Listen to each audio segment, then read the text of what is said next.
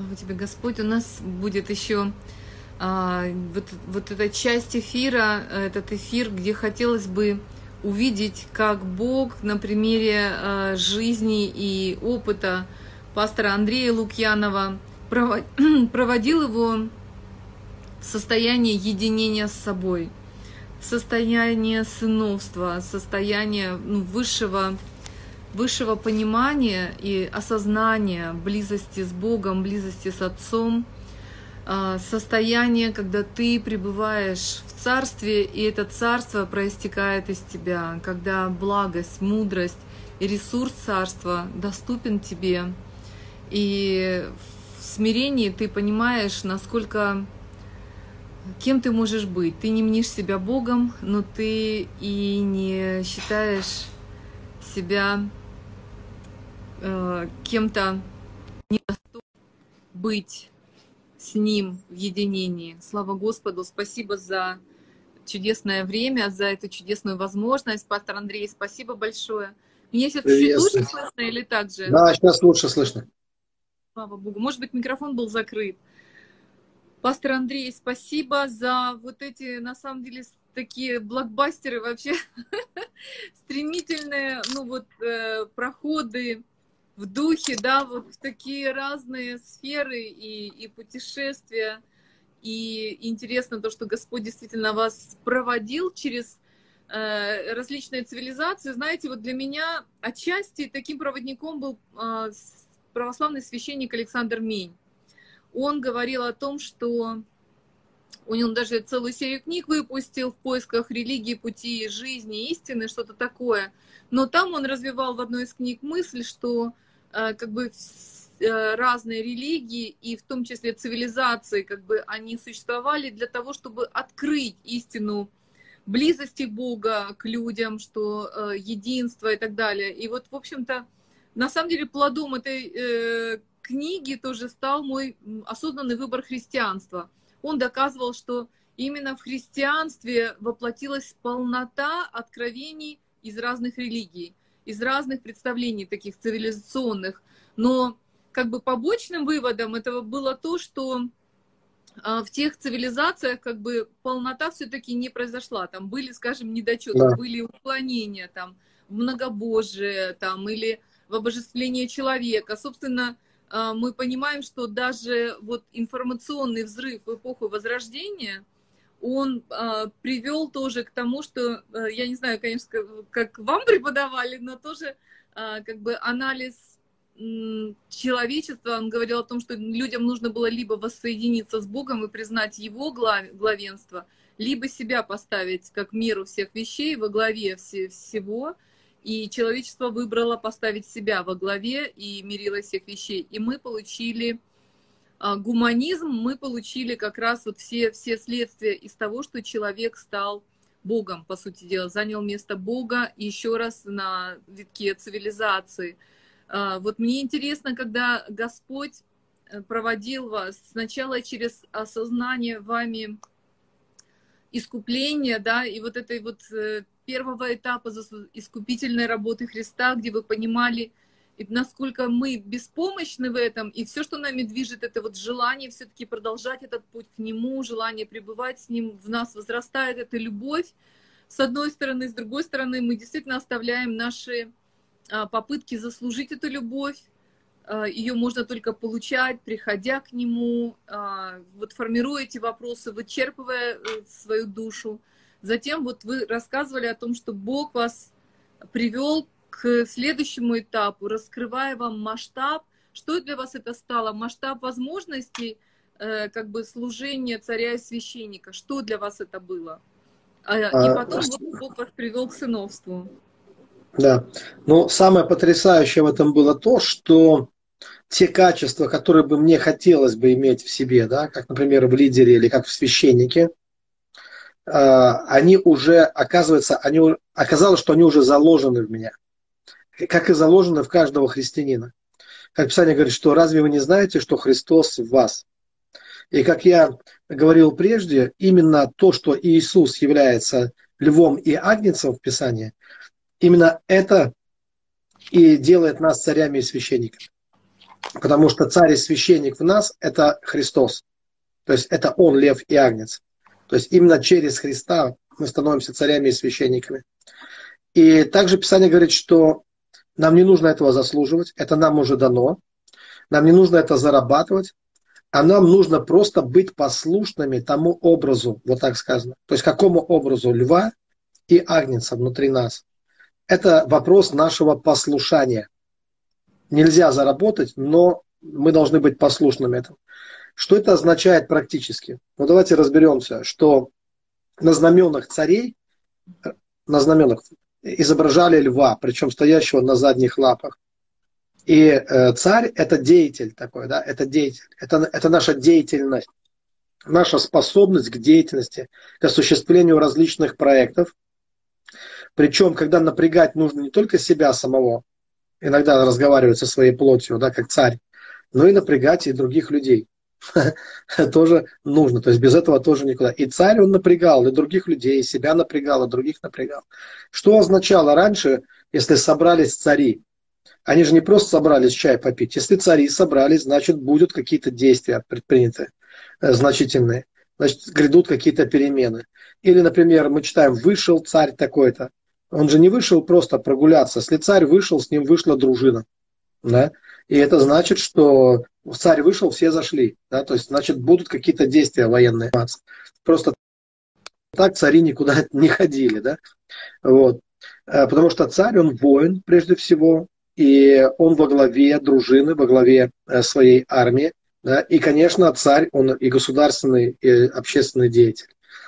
Так вот, царь в нас – это как раз и есть та недостающая некоторым людям э, жилка, которая им необходима для того, чтобы осуществлять различные, э, различные проекты. И э, некоторые думают, ну не дано мне, ну что мне делать? Вот по природе мне это не дано. Если по природе не дано, но если вы приняли Иисуса Христа, то вам это уже дано от Бога. То есть внутри вас уже есть этот царь. И вам просто нужно быть послушными этому образу. Вот и все. Вам не нужно об этом молиться, умолять Бога, чтобы это пришло на вас. Вам нужно просто осознать. И вот со мной вот это и происходило. Просто Бог привел меня в осознание того, что во мне это есть. А я по своему образу жизни, я был человек вот в этих вещах непрактичный как раз. То есть э, мне трудно было заключать какие-то сделки, я всегда шел на уступки для невыгодные для себя, скажем так, да. Вот, и всегда мог остаться в ущербе из-за этого, из-за всего. Но когда я открыл в себе царя, что Христос это царь во мне, и я понимал, что теперь, если я не могу сказать нет, а иногда ведь в жизни надо не только соглашаться, но иногда нужно встать и сказать нет, да, твердо. Или как Иисус, да, Петру, отойди от меня, сатана. Да? И я понял, что если я не могу этого сказать, то Христос, живущий во мне, он точно может. У него нет с этим никаких проблем. И тогда я понял, что я могу взять тайм-аут, если я не могу решить какой-то вопрос, поговорить со Христом, мне сказать, Господь, я не могу, допустим, да, я думаю, что мне, мне кажется, что я не способен проявить твердость в каких-то вопросах, но я точно знаю, что ты лев. Поэтому пускай сейчас лев выйдет и, раз, и он разрулит ситуацию. Вот видите, как, как вы можете быть царем. Священник, э, на знаменах священника агнец. Священники приносили агнца в жертву. Причем они выходили перед армией, да, и цари не сражались, пока священники не совершат ритуал, пока они не скажут, будет успех или нет, дает ли Бог успех или нет. И вот священник это созерцатель, это созерцательная жизнь, это мистика, это жертвенность, это любовь, это отношение с Богом. Священник, он соединяет, вот он, э, в данном случае они выступали как те, кто призывали э, имя Божье, да, и кто именно получал ответы от Бога, да, и стратегии ответа от Бога, которые цари потом осуществляли. Поэтому древние цари, они либо имели священника при себе, либо, если это языческие цари, то там были какие-то волхвы или кто там еще, ну, жрецы какие-то, которые тоже получали программы с неба. Кстати, сейчас э, немного изменилось, и в крупных компаниях есть такая профессия, сейчас не помню, как она называется, но это люди, которые отвечают за то, что, как, что необходимо производить, какой товар необходимо производить. И от них зависит. Они, они, у них должна быть просто чуйка, ну, э, очень сильная, потому что если он скажет что-то не то, и потом миллионы долларов будут вложены, и заводы будут работать, и окажется, что да, это новая технологическая штучка, но она неинтересная, никому не нужна, то э, в результате даже самые крупные корпорации, они, может, один-два раза выдержат ошибки, но они обанкротятся. И неважно, это может быть Apple или что-то другое. Поэтому э, самые крупные корпорации, они зависят вот от таких людей, от таких людей, которые э, знают. То есть вопрос не в том, чтобы изобрести что-то новое, а чтобы это новое было востребовано людьми, чтобы оно оказалось для людей полезным и интересным. Да? Поэтому и сейчас необходим такой, э, такой тоже взгляд, да, пророческий взгляд на вещи. Mm-hmm. Вот. Вот я описал, да, священник. Священник это вот человек, который, да, как я сказал, который, э, это агнец внутри нас. Да? И здесь э, очень важно, чтобы мы могли в какой-то момент проявить царя, то есть быть послушными вот этому образу царя, а в какой-то момент э, образу агнца. И да, когда нам нужен, когда должен выйти царь, тут главное, кстати, не перепутать, да, э, надо понимать, в какой момент что должно проявляться. Да? Не нужно врубать царя, когда нужен агнец, наоборот. Да? И ясно, что, ну, допустим, если это дочь перед мамой, там не надо царь, ну, царицу включать, или сын перед отцом, или старший или младший брат перед старшим братом и так далее. Здесь очень важно знать свою роль. Да, или начальника. Когда ты начальник на работе, это не значит, что надо приходить и врубать начальника дома.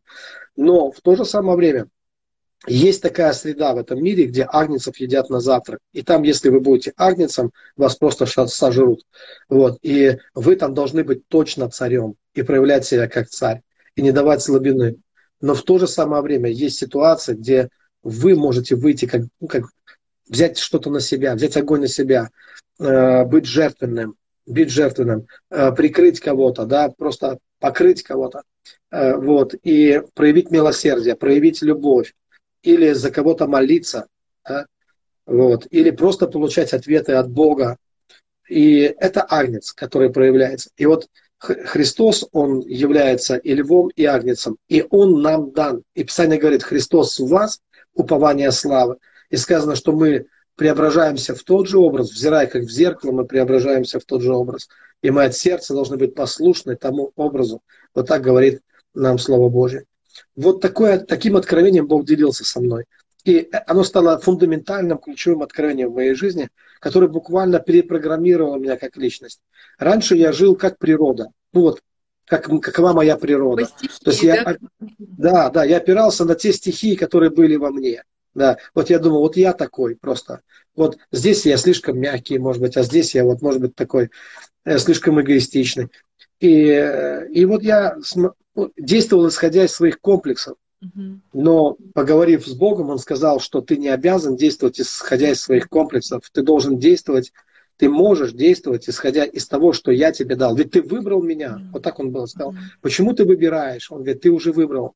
Ты выбрал меня. Будь таким, как я. Преображайся в мой образ. Это уже есть в тебе. Даже молиться об этом не надо. Просто преображайся. Будь послушным этому. Вот и все. Вот. И я вижу, что к сожалению, многие люди и лидеры, ну, это не просто какая-то критика, это данность. А, они действуют исходя из комплексов своих. Вот какие комплексы, такие и люди. И иногда эти комплексы на пользу, реально служат на пользу. Например, есть гиперактивные люди или гиперответственные люди, или трудоголики и так далее.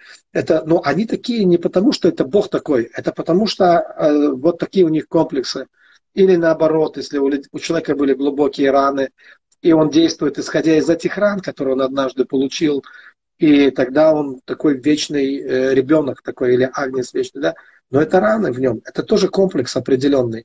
Это не значит, что надо всегда быть только таким, что мы не можем э, что-то поменять в своей жизни и быть, э, быть не такими, какими нам хочется, исходя из комплексов, а такими, какими хочет видеть нас Бог. Вот в чем сила преображения. Когда мы перестаем когда нам Бог нужен уже не как ответ на наши раны, чтобы исцелить там, где у нас была проблема. Подумайте, сколько людей приходили к Иисусу, к Богу приходили, и вопросов-то у них было немного. Вот здесь болит, исцели. Вот здесь у меня а, рана, исцели. А, как вы думаете, могли бы они попросить еще что-то у него? Вот что-то еще. Вот. Но, но никто не просил, заметьте. вот нужда человека стимулировала э, прийти к Иисусу, человек приходил со своей нуждой, получал ответ на свою нужду и просто уходил. И все. Но перед ними стоял Бог. Они могли просить все, что угодно. Никто не запрещал. Нигде не было никакого табу. И не, не было сказано, что больше ничего не проси, только чтобы вот, э, исцелились твои сопли, или только чтобы вот... Нет. А, они, а кто такие апостолы, ученики? У них не было этих нужд, в общем-то. Только у Петра, и то проблема с тещей, а не с ним самим, да? Вот Иисус ее исцелил, да? Но они все равно остались, они никуда не ушли. Они сказали, ты имеешь глаголы вечной жизни. И вот что я заметил, что и пасторы жалуются на это. Они э, видят, как приходит человек в церковь, и как мне один пастор рассказывал, они пришли, реабилитанты, у них ничего не было, они пришли голые, боссы, э, не, не буду его словами говорить, они не для публично. Вот. И потом они разбогатели, их, их, их вопросы решились, семьи, детки, бизнесы. И теперь их не увидеть в церкви. Он спрашивает, почему. И я говорю, дорогой мой, на ядре до звезд не долетишь. И просто многие люди, они полетели на ядре своих проблем, как барон Мюнхгаузен, да, просто вот это реактивная тяга проблем.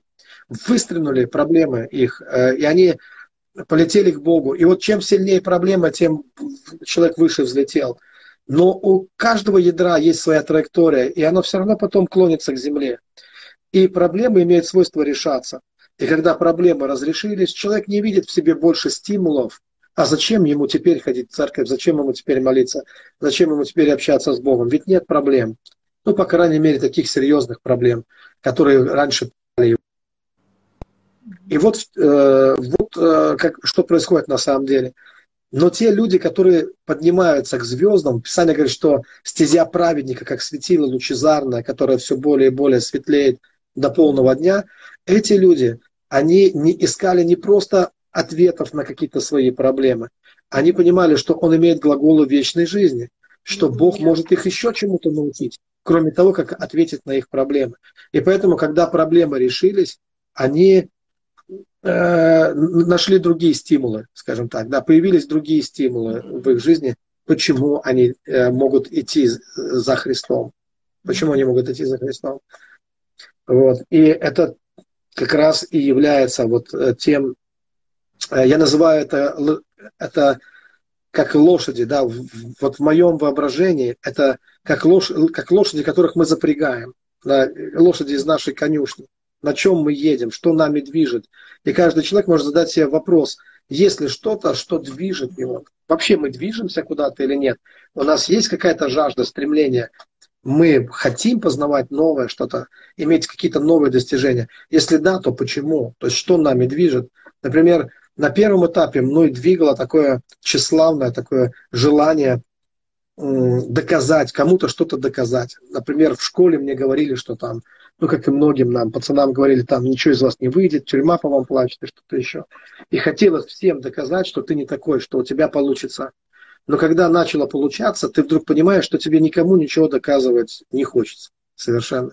Что э, э, невозможно все время быть мотивированным этими. И однажды ты понимаешь, что та, та, та лошадь, мы же все лошадиными силами мерим, да, та, та лошадь, на которой ты скакал, она просто сдохла по дороге, да, она уже не, ну, она не, то есть ты не можешь двигаться этим просто, все, оно уже, это, это все остановилось, это умерло.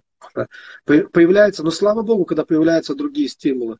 Например, зависимые люди, люди, которые были от чего-то сильно зависимы, там, наркоманы или да, алкоголики, э, очень часто им, ими движет страх вернуться вот в то болото, из которого они вылезли. И пока этот страх у них есть, они бегут просто в церковь, они бегут на молитвы, они готовы слезы лить, потому что есть страх. И страх – это их конь, на котором они скачут. Но ясно, что на, на, на этом коне страха до небес не, не доберешься. Э, и у него есть сила, и даже большая сила, но эта сила, она ограничена, скажем так, вот, вот то, насколько ты можешь на этом проехать. И дай Бог, чтобы на, на пути, по дороге появилась какая-то новая сила, новые стимулы. Вот эта жажда, желание познавать истину.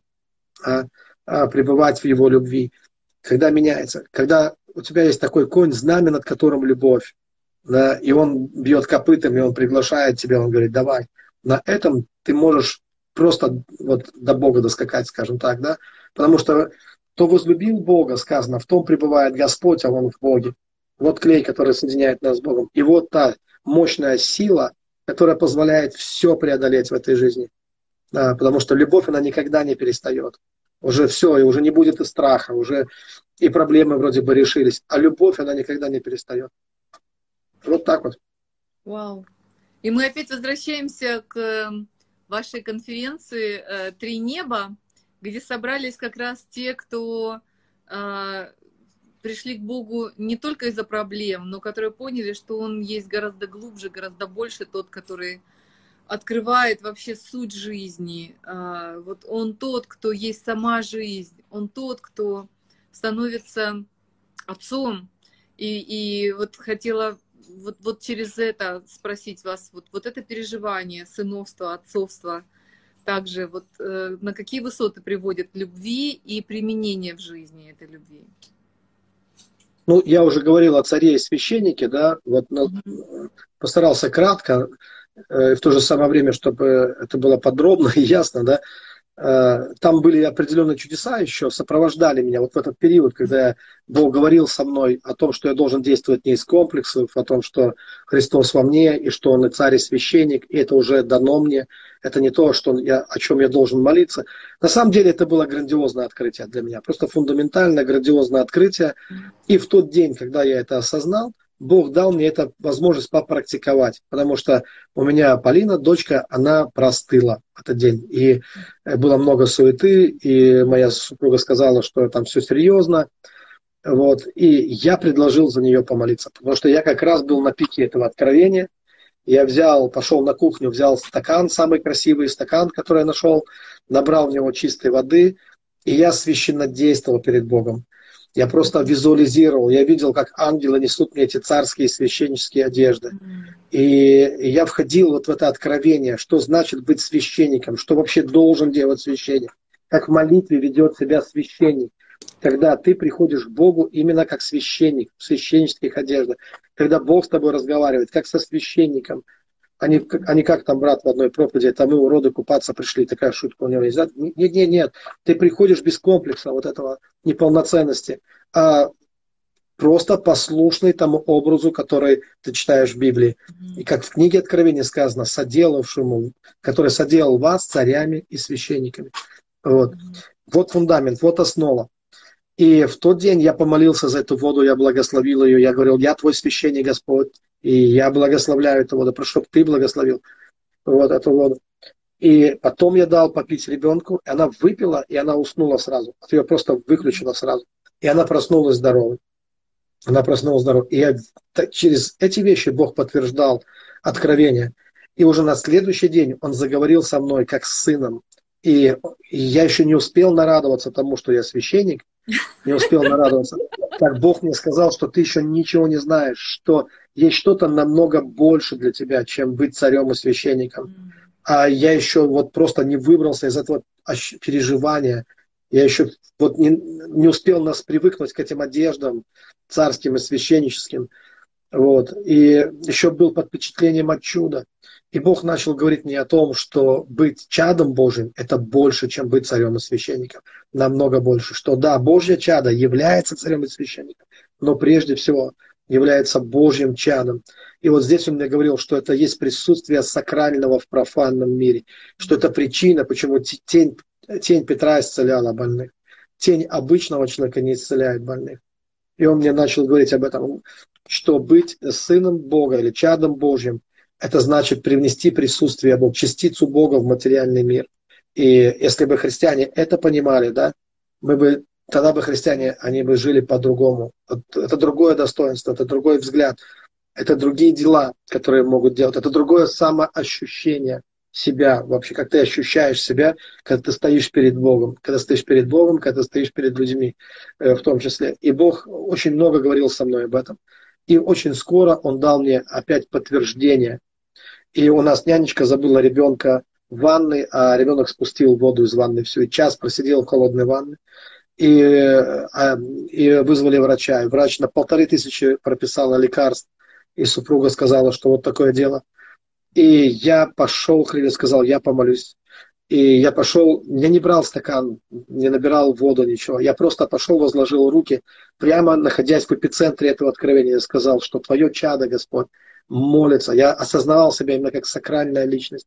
Это такое было другое самосознание. Я возложил руки на ребенка и сказал, что я благословляю тебя, я Божья чада. Это как, это как частица Бога здесь на земле. Я прикасаюсь к тебе, и я э, разрешаю тебе быть здоровой. Я благословляю тебя. И она, тут ребенок усыпает, просыпается здоровый. И все, и больше не надо было ни лекарства, ни врачи, ничего. Да? То есть Бог вот так проводил меня через вот эти а, откровения. И все это нам дано уже. Это то, что принадлежит каждому человеку. Каждому человеку. Просто нам нужно размышлять об этом. Нам нужно размышлять, э, размышлять о горнем и вот это новое самосознание, новая самоидентификация. Я потом долго к ней еще привыкал. Мне казалось, что это будет вообще вечность длиться. Как к этому можно вообще привыкнуть? Как можно привыкнуть к тому, что ты Божья чада? Каждый раз в молитве я чувствовал себя, как будто я без как будто я перелез через забор куда-то в чужой огород, и сейчас меня выгонят оттуда, просто скажут, ты здесь кто? И мне нужно было привыкнуть к этому. Вы знаете, это как ребенок, которого усыновляют родители хотят, чтобы он считал себя своим. И ребенок тоже этого хочет, чтобы называть их папой и мамой. Но поход к холодильнику для него ночью это целая спецоперация. Он как будто ворует, ему кажется, да? Он еще не привык, что это его холодильник. И э, свои дети, они идут, открывают без проблем, влезают. Они знают, что им можно, что это их дом. Вот. А э, тот, которого а приемное дитя, оно ему надо привыкнуть, адаптироваться, прежде чем он будет вести себя так, как родное. И вот точно так же и мы, когда мы приходим к Отцу Небесному, то нам нужно преодолеть массу комплексов. Нам в первое время нам все кажется, что нам все нельзя, туда не входи, туда не смотри, вдруг чего не выйдет, можно или нельзя. Как будто ты в чужом доме, как будто дом Божий это не твой родной дом, а это чужой дом, э, куда ты пролез каким-то странным образом, да? Хотя есть документ, есть Библия, документ, который тебе выдан, что ты есть Божье чадо, это твой дом. Mm-hmm. Вот, это не только дом Бога, это твой дом, и ты законный наследник там, mm-hmm. да? Но надо к этому привыкнуть. Но потом я увидел еще один уровень переживаний, когда вдруг я почувствовал это внутри. То есть это уже было не просто на моих устах в молитве, а пришло такое ощущение. Это переживание единения с Богом, самое превосходное и фееричное из тех переживаний. Когда ты говоришь, я и, и Отец одно, уже не я живу, а живет во мне Христос. Вот эти, эти вещи, когда ты говоришь, это, из, э, это не просто догма в твоей голове, а это твое самоощущение. Ты действительно так себя чувствуешь. И вот самые крутые чудеса, самые крутые видения, они начинались вот именно вот в это время, когда изменилось вот, э, вот такое изменилась моя самоидентификация. И я знаю, что наша молитва, она не сможет развиваться, если мы не пойдем этим путем. Тогда наша молитва превратится в ритуал, просто вхождение по кругу. И, и есть единственный маршрут, есть один путь для всех нас, и он для всех нас один. Не изменив э, вот эту самоидентификацию, нельзя подняться выше в молитве просто и приблизиться к Богу. Э, э, это единственное, что мы можем сделать, на самом деле, если мы хотим развиваться. Вот, как апостол Павел говорит, что оставляя заднее, простираемся вперед к высшей почести во Христе Иисусе. И дальше он говорит, что кто из вас совершен, он так должен мыслить. Так должен мыслить. И вот это более высокая почесть, скажем, во Христе, когда ты царь и священник, или когда ты возлюбленная э, Божья чада. И как ты ощущаешь себя, такие чудеса и такие дела ты будешь делать, и такие чудеса будут в твоей жизни происходить, и такие силы будут действовать. Потому что невозможно доверить ребенку э, много. Да? Если мы доверим ребенку свой семейный бюджет, у нас в холодильниках будут, если маленький ребенок, одни чупа-чупсы и мороженое, да, и есть будет нечего просто, да. Поэтому необходимо повзрослеть. И Библия говорит нам, что духовный Духовное взросление – это в мужа совершенного, в полный возраст Христов. Вот так сказано, да? Это наше духовное взросление. И мы должны научиться видеть себя такими, что мы повзрослели. И это только через принятие истины Божьего Слова происходит. Да? И все это подарено нам. Да? Э, э, это не наша заслуга. Это не то, что ты можешь выслужиться и заслужить это. Это и есть завершенная работа. Это есть то, что это обмен на кресте еще называют. Он дал нам свою одежду. Он взял наши одежды греха и дал нам свою одежду праведности. Вау. Я хочу вас попросить помолиться сейчас за нас. А, и мы также от всего сердца благословляем а, всех, кто через вас, кто ваш город, кто ваш дом, кто ваша семья, кто ваша церковь. А, пусть, пусть это будет действительно умножение благодати любви Божьей в этой молитве, через эту молитву и наше общее единение с Богом. Да. Ну, тогда я предлагаю всем, кто нас смотрит и кто будет смотреть в записи, то сейчас, для вас это сейчас, когда вы смотрите в запись, просто закрыть ваши глаза. И если вы знаете, что это истина, а это действительно истина, слова и небо пройдут, а Слово Божье сбудется. И именно об этом говорит Слово, Библия говорит об этом, что вы царственное священство. Как апостол Павел напоминает, разве вы не знаете, что Христос в вас?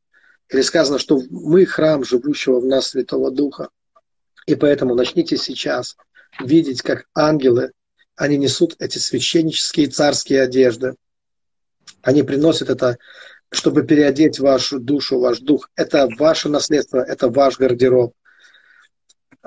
Это то, за что заплатил Иисус. Это Иисус одевает свою невесту. Это Иисус преображает вас. Он дарит вам свои одежды. И на этих одеждах есть этот лев и есть этот агнец. Золотой лев и золотой агнец. Это золото славы. И Бог несет эти одежды вам, чтобы вы побеждали в этом мире, чтобы вы преодолевали зло, чтобы вы не были жертвой манипуляторов, чтобы вы были сильными, как лев, чтобы вы могли останавливать проклятие, чтобы вы молились со властью, чтобы ваши дети, ваши близкие, ваши родственники, они были спасены. Это лев, который проявится, это лев, который зарычит, это лев, голос которого слышит вся Вселенная. И вся Вселенная дрожит, когда лев начинает рычать. И это Христос, который в вас. Это Христос, который в вас. Это ваша духовная одежда. Это то, во что вы должны облечься. Библия говорит, облекитесь в нового человека, созданного Богом это новое творение, это новый человек. Просто облекитесь в это. Как однажды Бог сказал э, Моисею взять Арону на, на гору и облечь его в священнические одежды. И все поменялось. Появился священник в народе. Так и сегодня появятся цари и священники в народе, потому что ангелы несут эти одежды, и голос Божий звучит, облекитесь в эти царские и священнические одежды. Будьте послушны тому образу учения, который говорит вам Божье Слово. Примите вашу новую самоидентификацию. Начните видеть себя благородными, любящими, высокими, людьми высокого духа, неспособными на низкие вещи, потому что это недостойно царей и священников. Начните видеть себя в этих одеждах. И начните видеть, э, как это помазание любви, помазание священника, это сверхъестественные дары, они также перетекают на вас потому что все это в этой священнической одежде, все это ваши, как ваши новые способности, которые приходят, потому что вы тот, кто будет священно действовать перед Богом. Вы будете приносить славу Божью с небес, вы будете приносить подарки с небес в этот мир, потому что ваши священнические одежды, они открывают вам двери святое святых, Божьего Царства, чтобы получать и принимать откровения от Бога, чтобы принимать дары от Бога и раздавать эти дары в этом материальном мире, делиться щедро с другими людьми. Будьте благословенны, драгоценные. Я благословляю вас именем Господа Иисуса Христа. Но главное, помните, что в этом театре жизни у вас главная роль, потому что ваш Бог режиссер, ваш папа режиссер, и он приготовил вам главную роль в этом мире. И намного, это намного больше, чем даже роль царя и священника. Вы не от крови, не от плоти, вы от Бога рождены. Вы от Бога рождены. Э, не знающие греха, не знающие порока, не знающие э, проблем, э, каких-то жалоб, жалоб и капризов, рожденных от плотских родителей детей. Живет в вас тот, рожденный от Бога, то новое творение, оно уже в вас. Вы уже есть это новое творения. Не давайте место дьяволу, говорит Писание. Не давайте место а, каким-то вот тем разочарованием, ненужным разочарованием в вашей жизни. Э, не отвергайте себя, примите себя, примите себя такими, какими Бог хочет вас видеть, какими Бог хочет представить вас перед собой. благодаря жертве и крови Иисуса Христа. Начните видеть себя в новых одеждах, что вместо пепла вам дается украшение, что вам дается елей радости, что вам даются новые одежды, что Бог дал вам одежду своей праведности, не ваша праведность, Его праведность. Вот ваша новая одежда. И Бог уже дал вам и, и щит веры, который может угасить все раскаленные стрелы лукавого, все сплетни, которые были против вас, все атаки, которые были на вас. Это дождь по крыше. Вы просто слышите это, но больше не реагируете на это, вы больше не расстраиваетесь и не драматизируете, потому что у вас есть щит веры, который может угасить все раскаленные стрелы. И это не причинит вам раны. Вы не будете э, страдать, жалеть себя, расчесывать ваши раны. Вы не будете отравлены этой злобой или желчностью, или ненавистью других людей. Вы не будете зависеть от их настроения э, и, или от их э, попыток манипулировать вами. Вы свободны от этого. У вас есть щит веры, у вас есть броня праведности. Бог оправдывает вас. Вам не нужно оправдываться за себя. Бог оправдывает вас. Слава Богу за это. У вас есть обувь благовестника. Вы будете транслировать Евангелие. Вы будете сами живым Евангелием. У вас есть меч. Слова Божьего и шлем спасения. Вы облеклись в новые одежды. Бог дал вам новые одежды. У вас есть одежды царей и цариц.